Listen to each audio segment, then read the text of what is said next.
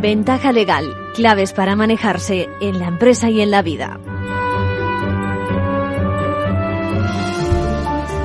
Arranca Ventaja Legal este espacio de Capital Radio, no tanto informativo ni un consultorio propiamente dicho, sino una hora que pretendemos sea de pedagogía jurídica, a ver si es posible, amable, constructiva, amena, acercando a la profesión legal, nuestras instituciones, compartiendo los problemas que a ustedes les interesan, eh, para eso nos proponen temas, ¿no? Por cierto, que en la próxima semana, en la próxima semana, próxima entrega, voy a compartir con ustedes sus prioridades. Pueden contarme las áreas que más les preocupan a través de la dirección de correo arcadiogm arroba ventajalegal.com.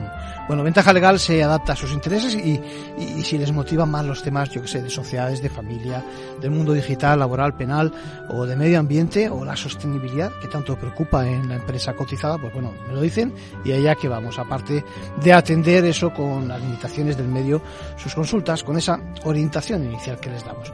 Bueno, comienza también una semana donde va a tener lugar hoy mismo un pleno extraordinario en el Consejo General del Poder Judicial, del que escucharemos la declaración institucional en respuesta a los ataques a jueces y magistrados que recientemente eh, sufren por parte de algún colectivo político, ya saben. Bueno, mientras tanto también el gobierno se dice aportando convivencia y declarando que es constitucional la ley que pretende la amnistía frente a ciertos delitos. Ya lo dijimos la semana pasada, no vaya a, a pasar a ser eh, que ocurra lo que con aquella reforma reciente en materia de abusos y de delitos de contenido sexual, donde acabaron en la calle tantos y tantos delincuentes, ¿no? Más de uno pensamos, repito, que son varias semanas que lo venimos diciendo, que hay muchas probabilidades de que se produzca el mismo efecto, esta vez, por ejemplo, en los campos de terrorismo o quizás incluso en otros delitos. Ojalá nos equivoquemos. Bueno, ley de amnistía, ley, por cierto, que va a volver a ser votada en el Congreso al recabar actualmente en la Comisión de Justicia, algo que suscita unas cuantas dudas jurídicamente. Les explico. Desde esta votación. Sánchez Pérez Castejo, Don Pedro, sí. Montero Cuadrado María Jesús, sí. Díaz Pérez Yolanda, vota telemáticamente, sí, sí. Bolaños García Félix, sí. Puente Santiago Oscar, vota telemáticamente, sí, sí. Bueno, lo que han oído son los votos de los componentes del gobierno. Como han podido escuchar, se quedó un poco solo en la bancada. Desde estos votos hasta este recuento. Por tanto, vamos a ver el escrutinio. El resultado de la votación ha sido el siguiente. Votos emitidos 350. Votos sí 171. Votos no 179. Abstenciones Ninguna. En consecuencia, al no haberse obtenido la mayoría absoluta de los miembros de la Cámara la proposición de ley orgánica de amnistía para la normalización institucional, política y social en Cataluña, se devuelve a la Comisión de Justicia para que emita un nuevo dictamen de conformidad con el artículo 131.2 del reglamento. Y no habiendo más asuntos a tratar, se levanta la sección. Muchas gracias. Pues ya ven, entre unos votos y otros hay un trecho importante. Como han escuchado, no es que no se votase lo suficiente la futura ley orgánica, ojo, es que lo que hubo es más, no es que sí es. Bueno, ¿y qué significa esto? Pues que quizás haya de comenzar de nuevo el proceso legislativo de una norma que no solo no tuvo esa mayoría reforzada, sino que salió rechazada. Eso es una opción, o por el contrario, eh, que, digamos, eh, como ha hecho la mesa del Congreso, pues que vaya directamente a la comisión. Digamos que se le da otra oportunidad. Bueno, ya veremos, ya veremos si prospera la acción de los partidos que no están de acuerdo con la decisión, seguramente antes de aquellos 15 días durante los cuales habrá de votarse. De nuevo veremos cómo se interpone un recurso de amparo ante el Tribunal Constitucional y es probable que se suspenda todo hasta en tanto en cuanto resulte, eh, bueno, haya resultados por parte del Constitucional que en esos casos suele actuar rápido. Bien, un nuevo lío que interpreta la calle, los ciudadanos quienes no son más que testigos de conflicto conflictos que se enrocan y que dan una imagen muy triste de lo legislativo y, de lo jurídico.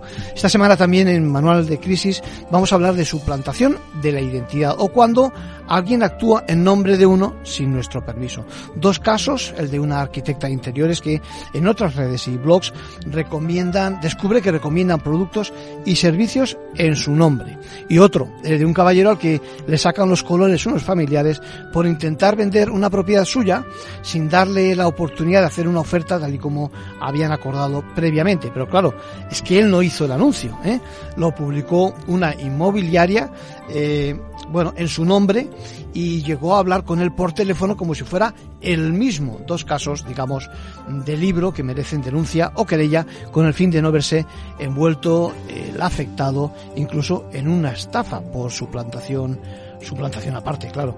Bueno, y en el Consejo, eh, ¿qué significa la audiencia pública? Cuando en todos los medios hoy es precisamente noticia el caso de Dani Alves, el jugador del Fútbol Club Barcelona, nos preguntan cómo es eso de que eh, sea una audiencia pública, pero a la par que no se transmitan las imágenes ni sonidos hoy de lo que va a ocurrir allí, ¿no? Ahora lo explicamos. Y recuerden que de audiencia pública ya hemos hablado más de una ocasión cuando les animamos a participar precisamente en, pues eso, en proyectos normativos, que por ejemplo, eh, está eh, la fase de consulta previa, ¿no? Y es una forma de aportar también nuestro granito de arena a los procesos de elaboración de las normas. Si disponemos también de tiempo, hablaremos de una sentencia donde se produce una condena a prisión revisable, un caso que sería casi mejor no recordar, pero que vamos a comentar a instancias de un seguidor de ventaja legal eh, que dice que él cree que conviene refrescar esos trágicos casos y la utilidad de esa consecuencia, esa prisión permanente revisable. También hablaremos, nos preguntan acerca de un contrato de un intérprete, de un cantante, las líneas generales, y yo creo que ya es hora de que arranquemos con nuestros compañeros de la abogacía.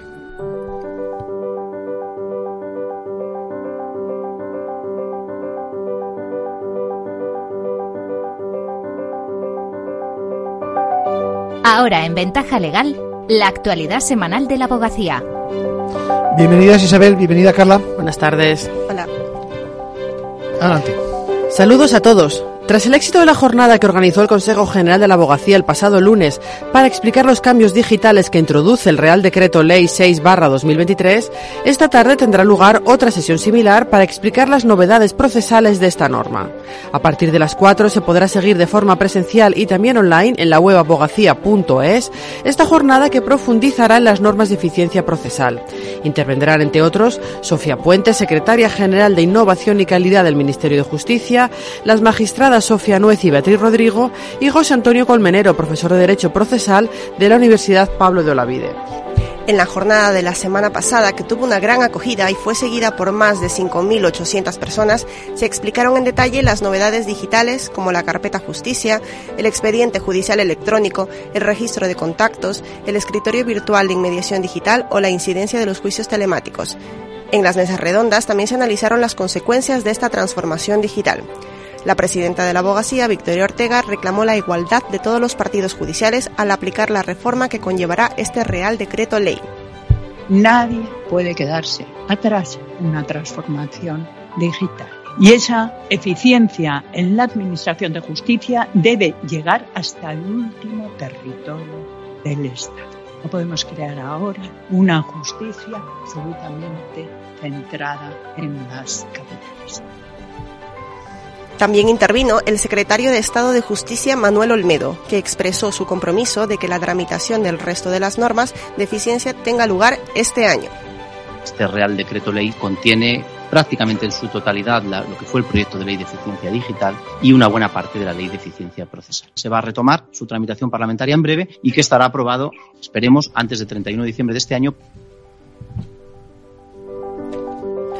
El juzgado de primera instancia número 19 de Zaragoza ha ordenado el desahucio de un hombre de 40 años que había sido demandado por sus padres para que abandonara el domicilio donde reside con ellos. Los progenitores tuvieron que elegir esta vía del desahucio precario para no ir a la vía penal ni imponerle orden de alojamiento, argumentando que estaba viviendo en la casa sin pagar renta alguna, como explicó Carmen Sánchez Herrero, letrada defensora de los padres y con el derecho foral aragonés los padres tienen una obligación de alimentos con los hijos hasta los 26 edad máxima y ya tenía 40 años. El fallo pone fin a años de convivencia insostenible en la que los padres fueron maltratados psicológicamente por su hijo, cuenta la abogada. Y vamos ya con otras noticias breves de la última semana. Rafael Masieu, nuevo presidente del Consejo Canario de Colegios de Abogados. El decano del Colegio de Abogados de Las Palmas tomó posesión del cargo el pasado viernes. La Audiencia Nacional establece que los cinco días del nuevo permiso por cuidado de familiares son hábiles y no naturales. El fallo aclara que por primera vez cómo deben ser computado los días y señala que la finalidad de este permiso es alcanzar la igualdad entre hombres y mujeres. Publicado en el Boletín Oficial de las Cortes Generales el proyecto de ley del derecho de defensa. Así se tiene acceso al contenido completo de este proyecto de ley que regula y amplía el derecho a la defensa y que fue aprobado el 23 de enero por el Consejo de Ministros. Y con eso terminamos por hoy hasta la semana que viene. Gracias Isabel, gracias Carla. Gracias. Gracias.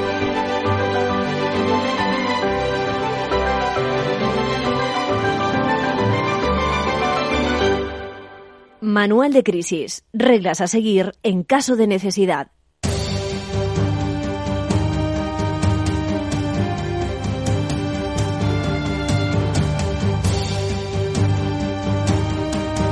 Bien, hoy acumulo, como decía, un par de reflexiones de nuestros oyentes. Por una parte, Mariola dice, eh, tengo un blog de arquitectura interior y alguien hace comentarios en las redes sociales como si yo misma recomendase algunos productos y tiendas. Dice, jamás he pisado esos establecimientos, ni siquiera los conocía, hasta que me lo comentó una amiga del taller que dirijo, ¿no? Dice, quiero actuar contra quienes aprovechan de mí, eh, de mi trayectoria, y además cualquier día me meten en un lío aconsejando algo. De la misma forma se atreven a descalificar servicios de otros con los que jamás me atrevería a meterme, entre otras cosas, porque no es mi estilo. Y luego, por otra parte, eh, me deja un mensaje explicando un, uno de nuestros oyentes una, una escena compleja.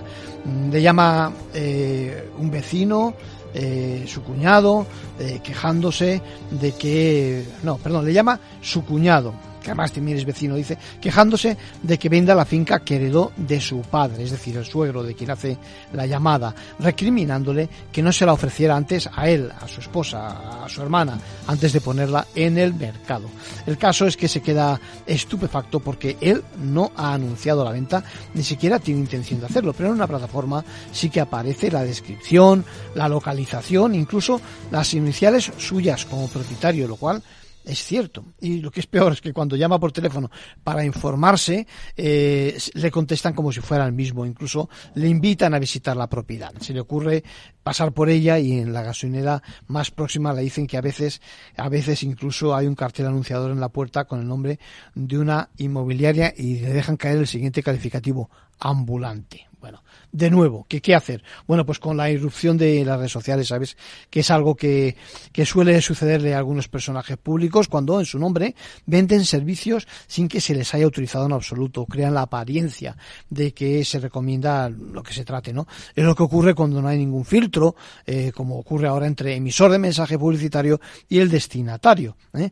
Imaginen el escenario de, de acoso, ¿no? De hostigamiento, de incluso de humillación en el que se encuentra la persona a quien, de quien se abusa, ¿no? Bueno, pues hay defensa, ¿eh? desde, luego hay, hay defensa, eh, bueno, en particular desde finales del 2022, prácticamente hace apenas nada, el Código Penal castiga también a quien utilice la imagen de una persona para realizar anuncios o abrir perfiles falsos en redes sociales, páginas de contacto o cualquier otro medio de difusión pública. La consecuencia puede ser una pena de prisión de tres meses a un año o multa de seis a doce meses y si la víctima del delito es un menor, pues o persona con discapacidad, se castiga aún más con la mitad superior de la condena. Bueno, conviene saber que como la finalidad económica suele estar también en la mayoría de, de estos casos, aflora también el delito de estafa, ¿no? Y si cabe, la cosa se complica más desde el punto de vista del reproche criminal. Por lo tanto, mi consejo es denuncia al canto, es decir, y además también con fines preventivos, porque no va a ser que eh, eh, quien se aproveche de nuestra imagen además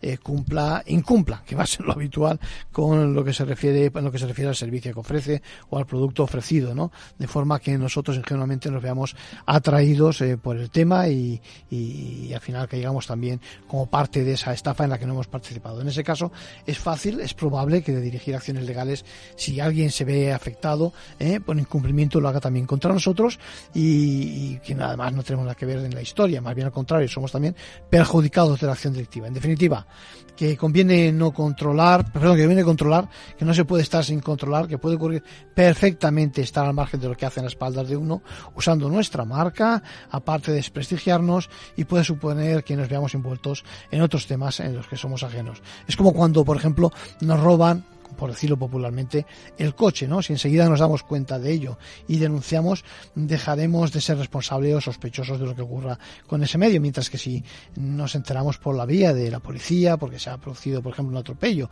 con el vehículo, el primer investigado vamos a ser nosotros y nos veremos obligados a justificar que ya no estaba en nuestro poder. Pues aquí exactamente lo mismo.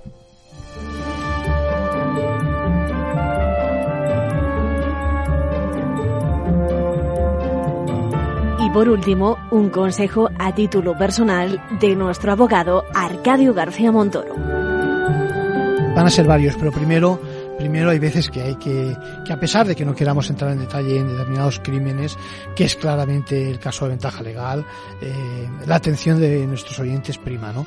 Me pide José Antonio, desde Valencia, que nos sigue desde hace mucho, que expliquemos este caso que traigo hoy, con el fin de dar a conocer las bondades mm, de lo que se denomina la prisión permanente revisable, lo que aporta, ¿no? En su opinión, una pena que tenía que haber existido desde hace, desde hace mucho. Bueno, ya hemos comentado en alguna ocasión lo que significa, ¿no? La recoge el artículo 33 del Código Penal que dice, pues en su reforma de 2015, que dice que la pena inferior en grado a la de prisión permanente es la es la pena de prisión de 20 a 30 años. Esto se traduce en la existencia de una pena grave, como es la prisión permanente, prevista para castigar precisamente hechos ilícitos de gran peligrosidad, de manera que el condenado habrá de estar a buen recaudo en la cárcel, en tanto en cuanto no se prevea que pueda reincorporarse a la sociedad. Esto es que se, se reinserte, que se dice, que en definitiva es el objetivo teórico de nuestro modelo penitenciario, la reinserción social del reo. Bien, pues he aquí un caso que hemos conocido esta semana pasada y que dice José Antonio que conviene que preguntemos a la opinión, al público, si no parece que está hecho adrede para esta figura, para que se castigue tan duramente un delito. Fíjense en los hechos. Mm, señor, por decirlo de alguna forma, eh, que mientras asesta 27 puñaladas el día del cumpleaños de su hijo, el día que cumplía 11 años, eh, eh, permite que llame a su madre, repito, a la par, a la par, que le acuchillaba con el fin último, no ya de acabar con la vida del pequeño, sino de causar a la madre el máximo dolor imaginable, algo que en boca de la sentencia de la Audiencia de Valencia genera un dolor tan intenso que provoca además un trastorno adaptativo, adaptativo por duelo. Bueno, ¿qué les parece? Yo estoy de acuerdo con José Antonio en que ni de una indemnización de 500.000 euros como se ha tratado por daños morales a la antigua pareja, ni, ni se trata de la condena por los delitos precisamente de maltrato, de amenazas en el ámbito de violencia de género, con toda la gravedad, la gravedad que ello conlleva. Son de imaginar eh, esta escena, el sufrimiento que vivió esa mujer y el propio menor fallecido. Se trata, por lo tanto, de una sentencia que es probable que se recurra, pero sin duda, como dice nuestro, nuestro estimado oyente, con una pena tal para cual. No sé qué pensarán ustedes.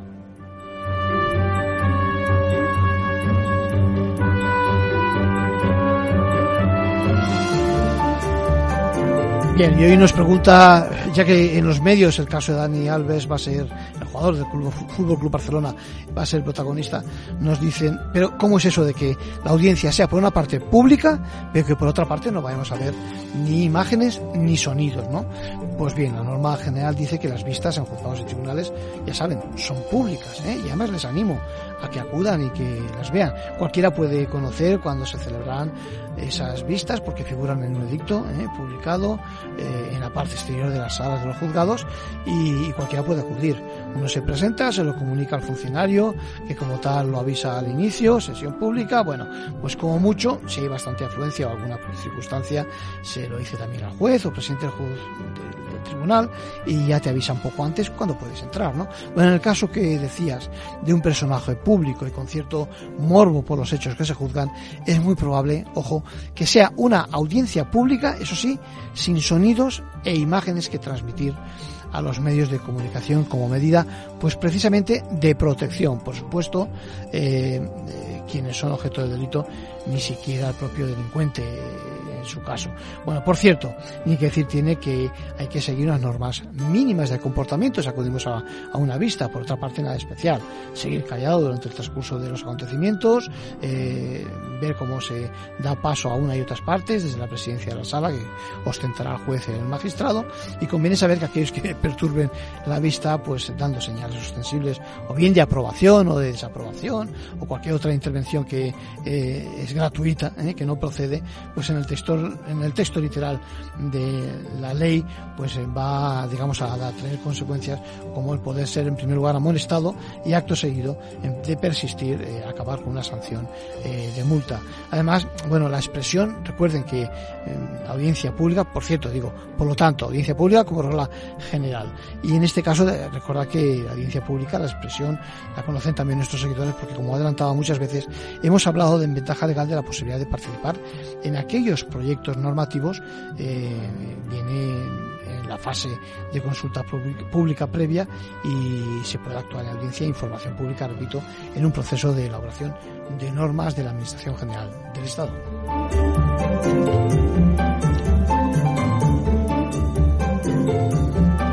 Y vamos acabando. La semana pasada hablábamos de influencers y ahora Mara nos dice que no solo este colectivo está muy solo legalmente, sino que ella como intérprete, como cantante, también tiene problemas, entre otras cosas porque firmó un contrato al principio de su carrera con un representante, dice, muy deficiente. No sé si es muy deficiente el contrato o el representante o a lo mejor las dos cosas. ¿eh?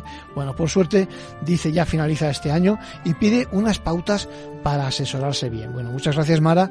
No nos dice si eres compositora, intérprete, no sé, a veces también sois las dos cosas, incluso alguna más, también producís, por lo menos en parte. Bueno, tú lo has dicho, empieza con el documento que te vincula con tu agente y en general, en general pregunta en cada, en cada paso a un profesional, a un letrado, por supuesto, eh, que los puedes encontrar en despachos, ejerciendo título individual. Y también una opción que podrías también considerar y es acudir a empresas que se dedican precisamente a la protección de patentes, marcas, propiedad intelectual. Suelen tener también juristas muy especializados en temas de imagen que no sé si lo has pensado, eh, bueno, y también temas de derechos de autor, etcétera, etcétera. Pero volviendo al contrato, piensa en el contenido. Ya sabes que, aunque el documento vaya encabezado con una u otra lectura, un texto, bueno, que se puede ser, yo que sé, eh, contrato de representación artística o de propiedad intelectual, lo que sea. ¿eh? Lo importante es qué aspectos trata eh, de esa relación que tienes con el manager, con el gerente o representante, como quieras llamarlo. Lo primero será que pienses precisamente si quieres que te represente directamente o no, si estamos hablando de un comisionista y en general también de la posibilidad de elevar a la escritura pública precisamente eh, para que pueda surtir efectos pues eh, frente a terceros indiscutiblemente. Así que te toca ver esos detalles, luego más adelante ampliamos un poco más los requisitos que podían tener este, este tipo de contrato.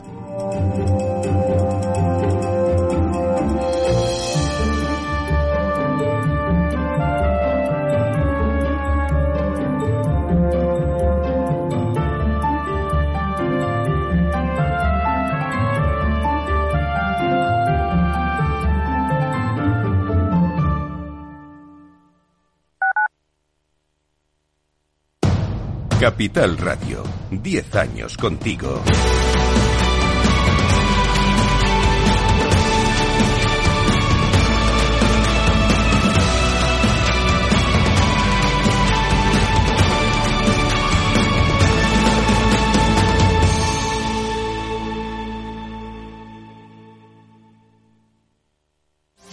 Disfruta de la mejor cocina gallega en Montes de Galicia. Todo un clásico moderno en el barrio de Salamanca. Disfruta de la variada dieta atlántica, de las mejores carnes y pescados tratados con respeto y transparencia y regados con una de las mejores bodegas de la zona. En grupo, en familia o en pareja, Montes de Galicia te ofrece el espacio perfecto en cada ocasión.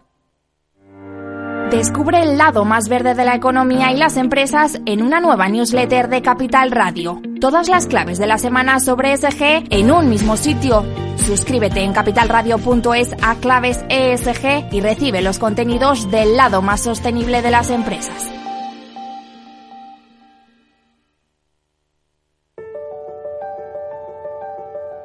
Capital Radio lanza el nuevo formato de Cripto Capital, todos los lunes a las 3 de la tarde con el maestro de trading algorítmico Carlos Puch Sajibela. Lo que nadie te cuenta, escúchalo en Cripto Capital.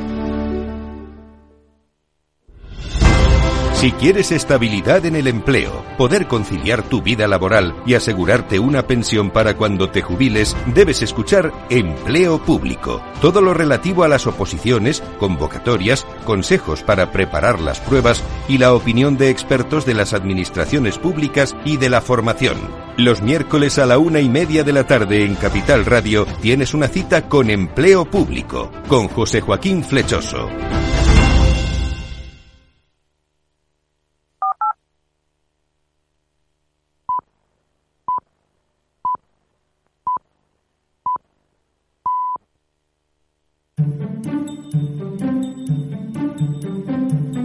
Ventaja legal con Arcadio García Montoro.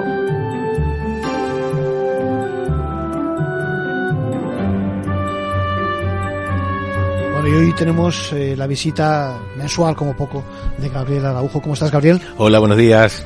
Pues eh, lo dicho, es decir, vamos a hacer un repaso de los temas eh, de tipo, digamos, tecnológico que nos relacionan con el mundo jurídico. ¿eh? Este es nuestro enfoque y tenemos muchas cosas en cartera. Lo primero, eh, lo estábamos comentando ahora fuera del micrófono, eh, hace 20 años que tenemos ya Facebook, bueno, ahora Meta, Sí. eh, parece que fue ayer, pero es verdad que llevamos ya mucho tiempo, incluso eh, yo creo que han conseguido hacernos a muchos adictos a, a este tipo de herramientas. ¿Qué te parece? Sí, en efecto, fue la primera gran red social de uso masivo, ahora mismo lleva años en franca decadencia, precisamente además en el, en el apartado de los jóvenes prácticamente no lo utilizan, pero es cierto que todavía sí que tiene una cantidad importante de usuarios, sigue siendo en algunos países la red social más usada, son muchísimos los usuarios, usuarios que tienen cuenta en Facebook, la sexta parte de la población mundial tiene cuenta eh, en Facebook, otra cosa es que entre todos los días o no, Claro. pero sí, ciertamente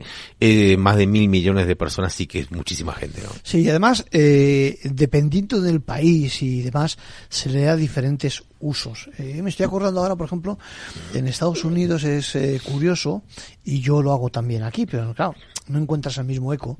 Eh, cuando tienes una segunda residencia o una ciudad que interesa, por ejemplo, es una forma frente a, lo mejor al WhatsApp, ¿no? Aquí somos más partidarios de hacer eh, en esa red social eh, una cuenta donde hay que hay limitaciones también de número de personas, pero bueno, donde eh, acudes al, al nombre, digamos, de ese ayuntamiento o es una cuenta privada y te dice desde, desde yo qué sé, desde cómo está el tiempo hasta si hay alguna eh, reclamación, alguna queja o lo que fuera, ¿no? Es una Sí. forma, digamos, vecinal también de, de interpretar la red social, ¿no? Sí, en efecto. Bueno, eh, hablabas de WhatsApp. WhatsApp es un sistema de mensajería. Habría que hacer la diferenciación entre redes sociales y Sí, sí. sistemas de mensajería. Perdón, sí, pero, pero que se Pero, da un uso eh, que, que- que yo creo que no es el adecuado, es que sería más adecuado a lo mejor ir a, a- a Facebook, ¿no? Quizás, Pero es que ahora mismo, abierto. y que, eh, eh, eh, introducía esa diferencia porque a veces esa diferencia se está borrando más. Sí, ahora mismo en WhatsApp tenemos esto, estos canales de información y demás, en los que se puede apuntar, en fin, que lógicamente eh, los responsables de cada red social o sistema de mensajería lo que quieren es captar la mayor cantidad de usuarios y tenerles en la aplicación la mayor cantidad de tiempo posible, Claro. porque eso es lo que se vende. claro, claro. Eso es lo que se vende a la, a los a los anunciantes. Y precisamente de ahí la polémica de esa comparecencia de las redes sociales en el Muy Congreso de. Estados Unidos. La percha ha sido fenomenal que se dice en el sector. Mira, eh, sí, eh, precisamente eh, la comparecencia que se ha producido por el, el, no sé si decirle propietario, inventor y demás, el señor que encarna, digamos, el señor Zuckerberg, que encarna la, digamos, la herramienta. Yo lo llamo herramienta, si no te importa. Sí, por ¿eh? supuesto. Pues eh, ha, sido curiosa, ¿no? Porque uno de los eh, temas que son candentes es precisamente hasta qué punto crea adicciones, hasta qué punto genera una cierta responsabilidad, hasta qué punto eh, debería intervenir más precisamente como un filtro en determinadas eh, circunstancias, ¿no? En ¿Qué te efecto. Bueno, él no, eh, no ha sido, Zuckerberg no ha sido el único de las redes sociales. Estaban convocadas también Twitter, TikTok, eh, Snapchat y Discord. Además de Zuckerberg representando a Facebook, a WhatsApp y a Instagram, ¿no? Eh, evidentemente, él ha sido el protagonista, sobre todo porque Instagram sí es cierto que es una, la segunda red más utilizada, que se está utilizando también como sistema de mensajería. ahora mismo los, los jóvenes se, se comunican a través de Instagram, ¿no? Lo típico se piden, ya no se piden el, número de teléfono, dame tu Instagram, ¿no? Instagram, efectivamente, exacto. Y entonces, eh, esto ha sido porque efectivamente eh, se está notando unos ataques contra, contra los menores eh, tremendos. Se ha disparado un 400% ese grooming, que es esa, ese contacto de menores eh, por, por parte de adultos a través de perfiles falsos, eh, suplantando a otros menores. Y en el caso de España tenemos seis víctimas diarias, diarias. Menores diariamente están siendo víctimas de ciberataques. Es una cantidad muy, muy alta. Como digo, se ha disparado cuatro veces más y entonces esto ha suscitado no solamente en España, evidentemente, sino también en un país como Estados Unidos con esa masividad que tiene la tecnología en el sentido de eh, la protesta de esas asociaciones y esos padres que quieren poner un límite en el acceso a esas cuentas porque poca, gente sabe, Arcadio, que con menores, menores de 14 años no pueden tener cuentas abiertas. Y nosotros... pero, como no hay ningún tipo de, digamos, de, impedimento para abrir una cuenta, ahí está el problema, ¿no? En efecto. Y puedes decir que tienes 18 o 30 o 100 y, y te haces con la... Pero aún así vemos a diario cuentas de niñas y niños subiendo esas imágenes, cuentas en edad escolar, incluso eh, hay AMPAs, asociaciones de padres y madres que están dando clases de apoyo de Instagram y de TikTok, ¿no? De, para niños de 6 a 11 años, o sea que incluso hay desconocimiento de los propios, el entorno educativo, algunas empresas incluso. yo creo que ahí está el problema, ¿no? Claro, hay dos problemas. Eso es. Por una parte, le viene grande, digamos, al adulto, aquel que debería educar en esos temas, y por otra parte está, ojo, también la discusión acerca del papel. Acuérdate, y vamos a compartir con los oyentes lo que ha ocurrido en esa comparecencia. En un momento dado eh, se ha, digamos, producido una queja por alguno de los asistentes en la audiencia, en una audiencia pública, mira, eh, relacionado con la pregunta que nos han hecho, es una audiencia pública, eh, se ha colado gente que, en vez de mantener el orden, lo que ha hecho ha sido, digamos, protestar, ¿vale?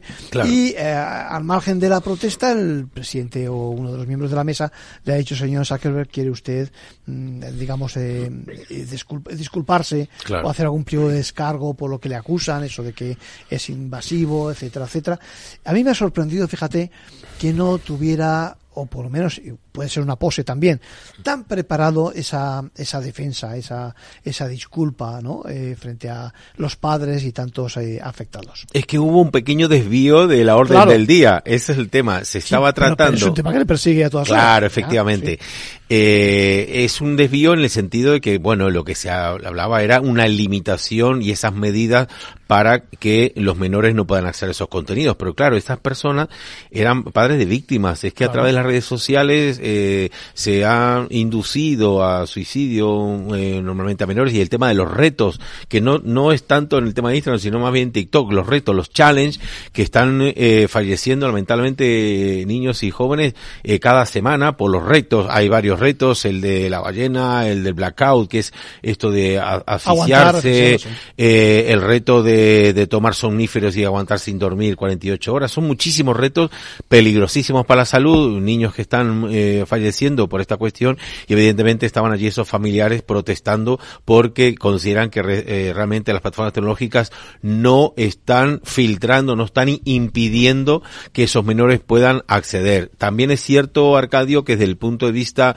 técnico, los, eh, los estados eh, y los suministradores de Internet deberían también implicarse en esta lucha, no solamente las tecnológicas, porque es cierto, las tecnológicas no pueden per se, si no están apoyadas por una normativa, no pueden realmente. Aclara, aclara a nuestros eh, oyentes que igual no están muy puestos en el tema, ¿quiénes son esos? Es decir, de todos los operadores que parece que los metemos en el mismo paquete, unos son eh, los propietarios de esas herramientas, de esas plataformas, pero hay otros que son, repite.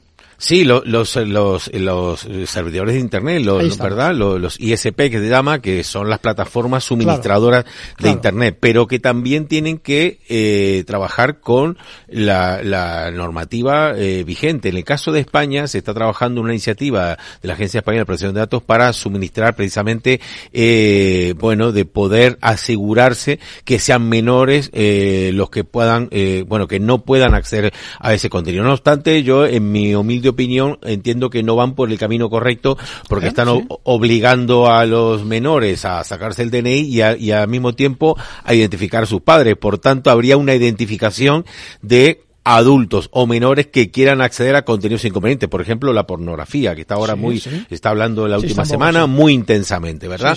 Pero claro, el gran problema es que eso haría realmente un seguimiento de también los adultos que están consumiendo pornografía porque tendría que eh, pasar esa verificación de que es adulto, pero al mismo tiempo estaremos identificando ahí al adulto, por mucho que nos dicen que no, eh, en realidad sí se puede eh, identificar si lo conectamos estamos con el EIDAS 2, que es la otra parte que hemos hablado muchísimo, que es los, el tema de los servicios digitales, ¿no? Que se van a utilizar únicamente con unos certificados que nos va a proveer el propio gobierno. Así que eh, es cierto que en el momento de acceder a esa web no se puede identificar, pero sí a través de ese certificado, ¿no? De navegación.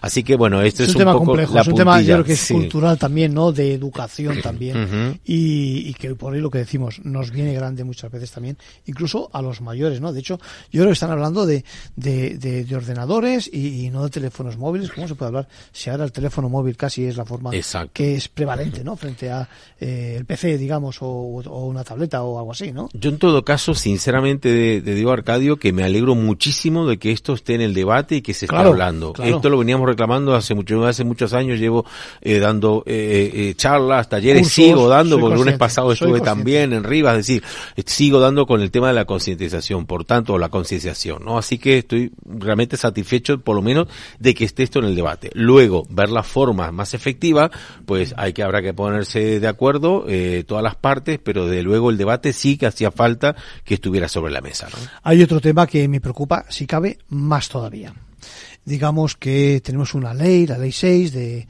del año pasado, eh, lleva apenas otros 10, 15, 20 días en, vigor y en algunas partes todavía pues eh, está pendiente de que se, eh, digamos, se hagan muchas aplicaciones en consonancia con la norma. Y lo que hace es, yo creo, cambiar de una forma bárbara lo que es la relación entre lo que se denomina los operadores jurídicos, las relaciones entre la administración de justicia y todos aquellos que estamos eh, relacionados. Hablo de profesionales en el sentido de letrados, de, por supuesto, de, procuradores, de fiscales, de jueces, etcétera, etcétera, pero, pero también de, personas de, la calle. Y es que, eh, de alguna forma, bueno, eso es muy típico, yo creo que de España pasamos de ir detrás en el, en, la cola, digamos, de, la tecnología, a intentar hacer un esfuerzo como el que se pretende en estos momentos, que ya veremos dónde acaba, pero que pretende revolucionar, y, digo la palabra revolucionar porque me parece que eh, el propio letrado, por ejemplo, va a ver muy a, verse muy afectado ¿eh? pues en la relación con los con los casos eh, a partir del momento en que conforme se vayan implantando una serie de medidas. ¿Qué te parece? Bueno, nosotros los peritos en informática forense tenemos muchísimo contacto con todos los operadores jurídicos, ¿no? Eh, Sabéis de primera mano. Habitual, sí, y hablamos mucho de este tema, ¿no?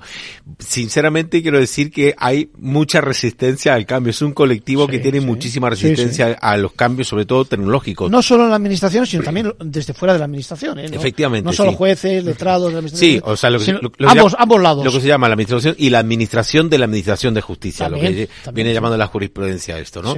Entonces, eh, frente a otros colectivos, por ejemplo, de médicos que están muy habituados a los cambios tecnológicos y son mucho menos resistentes. Esos, ellos realmente ven eh, como un avance y, y, la historia clínica, el tiempo que lleva bueno, eh, aunque luego también hay problemas porque de una comunidad a otra hay problemas para esto y a veces hay que ir con la, con la, radiografía, digamos, clásica en la mano. Dentro de una misma comunidad, incluso yo he tenido esa mala experiencia de dos hospitales de distan 20 kilómetros y bueno, no estaban interconectados digitalmente. En fin, esto de la Administración de Justicia sí eh, es un plan muy ambicioso. Recordemos que entra dentro de ese plan de transformación digital que está dotado con 163 mil millones de euros. Vamos a ver cuánto asignan, porque hasta ahora nadie ha dicho eh, cuánto van a asignar esto específicamente a la Administración de Justicia. Yo no sé, yo no sé qué viene antes, si la ley o los fondos. Es decir, o la ley está hecha para los fondos, que es así, evidentemente, pero claro, luego, luego vamos a ver cómo... ¿eh? Es que dependiendo de, los, dependiendo de los fondos, eh, podremos ver, por ejemplo, si lo, el artículo 58 de esa ley, que es con respecto a las condiciones técnicas, si se puede implementar efectivamente o no. depende de los fondos, claramente. Así que esta tarde estaría bien eh, los oyentes que vayan al Consejo General de la Abogacía Española que pregunten a, a la señora Sofía Puente, pues voy a ver qué, qué previsión hay de suministración de fondos, porque realmente eh, la segurización de todas esas conexiones, Arcadio, sí que es muy delicado, sobre todo por nosotros desde el punto de vista técnico, eh, qué suite de cifrado se van a utilizar, qué tipo de plataforma de interconexión va a ser, si se va a utilizar TLS 1.2, por ejemplo, que es el, el protocolo de transferencia eh, de Internet que se utiliza, que garantiza la, la máxima seguridad, o las conexiones vulnerables que se están utilizando ahora mismo con LexNet, ¿verdad? Hemos sabido, recuerda, el año pasado, esa vulneración del punto neutro judicial, en el cual fue bastante fácil acceder a esa, a esa importante eh, red de interconexión eh, de la administración. Así que estaremos muy pendientes realmente esta tarde. Que son, son dos, sí, estaremos pendientes y además que no se preocupen que ahí va a estar ventaja legal y que va a perseguir muy de cerca eh, eh, la evolución de este tema, porque yo creo que hace falta herramientas, digamos, eh, más allá de las herramientas que ofrezca la administración, porque, eh, como decía, yo creo que el, el, el, propio perfil del profesional del derecho, que evidentemente no es el mismo el actual que el de hace, yo que sé, 40 años, eh, ahora cualquiera de los profesionales llevamos, digamos, con nosotros, hace nada en un portátil y ya en el teléfono directamente, como aquel que dice nuestros casos y nuestras comunicaciones y demás. Han cambiado mucho las cosas, pero a partir de ahora eh, es que va a ser muy distinto todo. Por una parte, como tú bien decías, por parte de, entiendo, de los temas de seguridad, es decir, déjame que lo califique así y no lo estoy menospreciando en absoluto, la fontanería de lo que es eh, eh, que el proceso sea seguro, ¿no? Los temas de criptografía, etcétera y demás. Y, y, los temas también de protección de las bases de datos y demás, como decías tú con el ejemplo ese del punto seguro saqueado, si me permites. Y otra y otra vertiente que a mí especialmente me preocupa y de la que vengo hablando desde hace años, precisamente también en el Consejo General de la Abogacía Española, una conferencia que me recuerdan de hace tres años, es el peligro de los deepfakes. ¿Por qué? Porque se van a celebrar juicios online con gente y a ver si vamos a asegurarnos, tenemos que asegurarnos que esa persona que aparece en la, en la pantalla es la que dice ser. Claro, la, idea, la, idea, para que los oyentes nos sigan es que el, vamos a decir que lo, lo, general ¿eh? debería ser o quieren que sea que no tenga por qué ser necesariamente presencial eh, la asistencia a, a, cada una de las vistas y los trámites que haya que hacer y demás y que se evidentemente se acelere todo lo que es el expediente electrónico, las comunicaciones electrónicas y demás. El problema está en que quien nos asegura que quien está detrás de esa imagen, en vez de uno, es voy a decirlo porque esto lo hemos visto todo el mundo, es mm, más o menos una imagen plana de uno y la boca moviéndose, que es la de aquel que nos está suplantando. Fíjate, otro caso de suplantación de, digamos, de identidad como el que estábamos diciendo ahora. Y para eso la, la solución que Claro, hay diferentes niveles, no es lo mismo un testigo que, que, el propio reo si llega el momento, etcétera. Pero las diferentes soluciones muchas veces pasa eh, porque el que está prestando declaración, por ejemplo, lo haga también en un punto seguro. Pero claro, yo creo que a fecha de hoy ni tenemos tantos puntos seguros, ni sabemos cuál es el protocolo que va a tener ese punto seguro. ¿Y seguro es? Y, cuánto de seguro es, y qué transparencia hay acerca de esa seguridad, y si se audita con, digamos, con frecuencia, y de si existe, y tú sabes muy bien como yo de lo que voy a hablar, una ISO de materia de servicios que garantiza que el protocolo lo estamos siguiendo, etcétera, etcétera. Por lo tanto, nos lleva a, a digamos, a, a conocer mucho más de todo eso. Y luego, por supuesto, a que los profesionales, fíjate, yo, a mí me pasa una cosa, y yo me sincero, eh, hay veces que debo utilizar algunas tarjetas seguras o alguna alguna acreditación que aunque la tengo la tengo al día y no ha caducado ni nada por el estilo pero como la utilizas solo una vez al mes resulta que cuando la vas a utilizar y además hay un plazo de por medio etcétera te entran todos los nervios y todos los temores porque es suficiente que te equivoques en lo más mínimo para que no puedas acceder. Imagínate ahora cuando vamos a tener lo que se llama el expediente virtual electrónico. Cuando vamos a tener lo que se denomina la carpeta justicia los puntos seguros, etcétera, etcétera. Y perdón, el, el padrón municipal de absolutamente todos los habitantes de España, que también está, viene contemplado en esta ley, todo el padrón municipal con datos eh, que realmente se transmitan, en mi humilde opinión, porque ahí en el caso de ciudadanos extranjeros se pone una cantidad de datos sensibles eh, muy importantes y además datos voluntarios. Por primera vez da la opción de aportar voluntariamente datos y otra cosa más, el catastro también aquí se va a, eh, se obliga a incorporar el catastro. Esto es realmente delicado porque estamos hablando lo más apetecible que Estamos hablando de, de un catastro que con el plano de una casa, con lo cual se puede, eso cae en malas manos, pues se puede planificar la perpetración de un asalto, o, bueno, un robo, en fin, eh, o una ocupación también, claro. Por lo tanto, yo creo que eso de eh, cuántos puntos seguros tenemos para poder acceder, eh, los requisitos que decíamos, todo esto es una incógnita que vamos a ver si poco a poco nos las van desvelando, pero que es eh, la clave. Hombre, es cierto y también por lo que por lo que escuché asistiendo a la jornada anterior que ha habido lugar y otras de signo parecido, es cierto que aunque el principio general sea que tengan lugar esas vistas de esta forma no presencial, va a depender de su señoría. Y también ahí estamos eh, y no estamos hablando ni mucho más ni mucho menos mal de digamos de, del estamento judicial pero evidentemente hay una falta de medios hay una falta, hay una brecha tecnológica también en muchos casos, hay que enseñarles a, hacer ese tipo de cuestiones y luego hay que ponerlo en práctica, que eso es complicado. Esa es la resistencia que hablaba antes, ¿no? Porque dice, eh, claro, dice, pero si nosotros estamos funcionando bien así, ¿para qué? ¿Para qué cambiarlo y tal? digo, mira, realmente no están funcionando bien porque realmente hay una, hay un atasco importantísimo, hay que ver cómo se acelera esto. ¿Cómo se acelera? Bueno, veremos realmente, Arcadio, si esto logra acelerar esos procedimientos porque a veces con todo esto que lleva tiempo en cuanto a la formación y demás, caídas del sistema, que lo estamos viendo que los sistemas estatales caen cada dos por tres, pues a ver si se aseguran realmente de implementar. Por eso es, importante aquí el tema de los fondos. Y no, que lo primero que aclarar es los fondos, a ver cuánto van a apostar por esto. Y cuando digo apuesta, lo digo en todo el, sentido. mejor sentido y en el peor también, ¿no?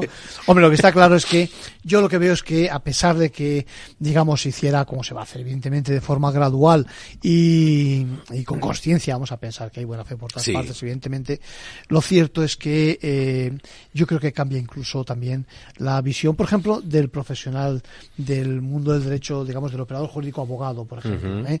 Hace uno de los temas que se comentaba era hasta qué punto, y ahí había diferencias entre diferentes comunidades autónomas, eh, hasta qué punto eh, se cercena algún tipo de derecho cuando la imagen que tienes tú, imagínate, en tu propio despacho o en alguno de esos puntos seguros como letrado, la imagen que tienes es de una sala donde a lo mejor no se ve la cara de su señoría. ¿Vale? Y queremos saber también un poquito, a ver qué tono tiene, eh, qué reacciones puede haber con respecto a los argumentos que tenemos, o del contrario, o del propio acusado, o los testigos, etcétera, ¿no? Eso nos cambia por completo y evidentemente es una cuestión de medios. Tecnológicamente se podría hacer una realización, yo que sé, como la del Festival de Eurovisión, no demos ideas, ¿eh? para cada uno, para cada uno de las vistas que haya. Evidentemente es desproporcionado, ¿no? Eh, fíjate que en este decreto, Real Decreto Ley, también incorpora habla del mecenazgo y lo habla muy intensamente desde el punto de vista que incluso la eh, intentando incentivar al sector privado a ayudar a la administración pública con profundas eh, beneficios fiscales. A lo mejor podemos encontrar por ahí, una con esa idea, a lo mejor no, bueno, pues si las cientológicas se vuelcan por unos beneficios fiscales a ayudar a la administración con esta cuestión, pues una vez más una ayuda importante. Gabriel, una vez más la cooperación público-privada. Yo creo que es fundamental para poder sacar este tema con las dimensiones que tenemos. Eh, Gabriel, eh, déjame que te asalte con un tema. Antes has visto que una de las preguntas que me ha hecho una oyente es precisamente qué pasaba con el contrato ese que tiene con respecto a su agente, a su agente artístico y demás. Tú sabes mucho del mundo. Bueno, ¿eh? vienes de ese mundo también y, me gustaría acabar por contestarle, ¿no? Me gustaría ah, y a ver qué te parece que acerca de lo que es el contrato de ese tipo, ¿no? Por una parte yo creo que tenemos que recomendarle que ella aclare ¿eh? Qué servicios va a prestar, es decir, y también los que le va a ofrecer ese mismo, ese mismo agente, ¿no? Si tiene exclusividad o no. Y luego todo el capítulo económico, cómo se retribuyen los servicios, que no le, por supuesto, le duele la emprenda expresarlo, ¿eh? si, si va a cobrar directamente o no ese agente, eh, eh, o una sociedad que has creado, etcétera, si se producen ingresos, ¿eh? evidentemente cómo se produce el reparto, si están autorizados unos gastos, qué tipo de gastos, hasta a partir de qué cantidades, o si en todo caso eh, hay que tiene que autorizarlos por parte del representado, o si basta a lo mejor una mera comunicación a posteriori, a posteriori e incluso cómo se hace la liquidación final. En función de, de todas esas aclaraciones, incluso se podría incluso poner algún tipo de cláusula de penalización de la gente, por ejemplo, si no obtiene algún tipo de objetivos, es decir, uh que se produzca alguna gira y si venga abajo alguno de los de los objetivos, por supuesto que puede haber objetivos de venta, de promoción, eh, de identificación también. Un tema muy importante, yo lo pido también cuando estamos hablando de, de, profesionales del derecho, de que no tenga uno reparo en preguntar si eres tú el que me va a llevar el asunto o me lo va a llevar alguien de tu despacho. Uh -huh. Porque al final es verdad que hay veces en los que eh, la labor la puede hacer perfectamente alguien que acaba de empezar en la profesión y que está perfectamente tutelado, pero a lo mejor tú no quieres o a lo mejor claro. estás buscando una marca concreta, ¿no? Pues esos son detalles yo creo que hay que explicar. Y hay otro detalle, perdón, ¿Sí? importantísimo, porque ha, ha, sufrido el sector una transformación brutal También, sí. a partir del momento en que ya no se venden discos como antes. Entonces aquí entra el tema de los derechos discográficos y quién sí, es el dueño del máster, lo que se llama, ¿no? El máster es ese, ese contenido original que le da los derechos de reproducción. Por lo general es la discográfica y el gran problema es que como tanto ahora mismo pues no se vendía como antes, pues las discográficas también se han eh, metido, digamos, se han introducido en el tema de la gestión o el management, ¿no? Claro. Entonces, a partir de ese momento hay los contratos ahora mismo son como eh, multisectoriales, ¿no? O multifactoriales en el sentido que eh, brindan una serie de servicios que y son contratos muy complejos. Ahora mismo los grandes contratos son, complejos, ¿sí? son complejos. Fíjate, he llevado casos donde en la no mención de quién es el road manager, el gerente, claro. digamos, de la gira, eh, ha llevado a disensiones tales que se ha producido, aunque luego se han justificado sí. por medio, y no vamos a decir del de artista que se trata, eh, se ha producido, digamos, eh, la excusa de algunos problemas de voz, etcétera, etcétera. No, en realidad, lo que ha habido es totalmente una, una discusión total que ha uh -huh. provocado la ruptura precisamente de la relación con ese responsable de la gira que habría o no hecho sus deberes, en cualquier caso pretendía otro tipo, otro tipo de cosas. Por lo tanto, eh, todo ese tipo de cosas, es decir, quién negocia los contratos discográficos que decíamos, uh -huh. con qué frecuencia se pueden o no publicar, discos, quien dice dis discos, eh, subir a las redes eh, eh, ese tipo de, de, publicaciones, de obras. Eh, luego todos los temas de la estrategia, que no es una tontería, de la, de la carrera artística. Uh -huh. Bueno, los temas de reputación también, los temas de imagen, totalmente sí, unidos. Exactamente, exactamente, Por eso dices tú macro contrato, no sé sí, o, o, transversales diríamos, Exacto, que es fundamental. Es decir, una, una, cosa a tener en cuenta siempre importante es que los derechos de autor son intransferibles eso no, no tienen que entrar en ningún contrato. Que por cierto, lo he visto en sí, muchos claro. contratos, lo he Sobre visto. todo en contratos al principio. De... Sí, sí, eso, sí, eso es ilegal completamente. Bueno, en este caso Mara nos decía que, que, que, acababa ahora, no sé cómo lo decía, decía así que tenía una relación eh, muy deficiente, no sé si deficiente era la relación o era el representante. Eh, ojo con esa transición, porque puede ser una transición también complicada, muchas veces el anterior eh, lo tiene ahí, se está callando, espera a que triunfe con otro digamos, manager que viene después y cuando ya las cosas van de otra forma, exige una serie de derechos y demás. Gabriel Araujo, muchas gracias por tenerte por aquí, ha sido un placer como siempre. Encantado. Seguimos en contacto. Hasta pronto.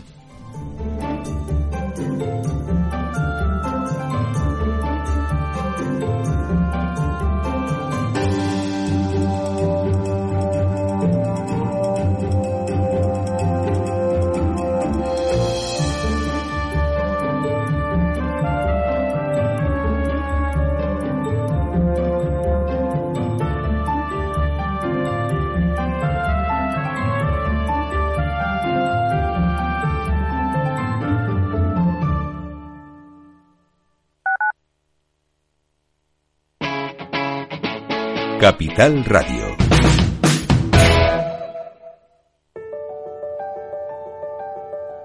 Capital Radio lanza el nuevo formato de Cripto Capital, todos los lunes a las 3 de la tarde con el maestro de trading algorítmico Carlos Puch Sajibela. Lo que nadie te cuenta, escúchalo en Cripto Capital.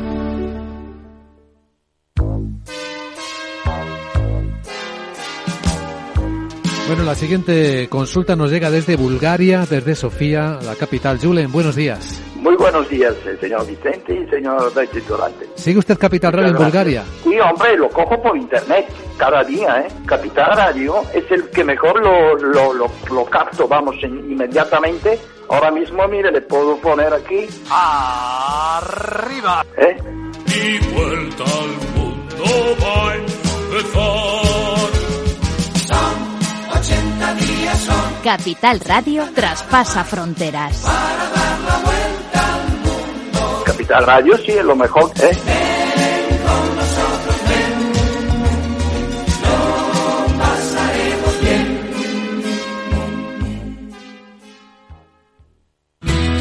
Si crees que la ciberseguridad no va contigo ni con tu empresa, es que todavía no has escuchado Cyber After Work el programa decano de la radio española sobre ciberseguridad. De la mano de Eduardo Castillo y acompañado por Mónica Valle y Pablo Sanemeterio, te ayudamos a proteger tu empresa de las múltiples amenazas que circulan por la red. Cyber After Work. Todos los lunes a partir de las 7 de la tarde en la sintonía de Capital Radio.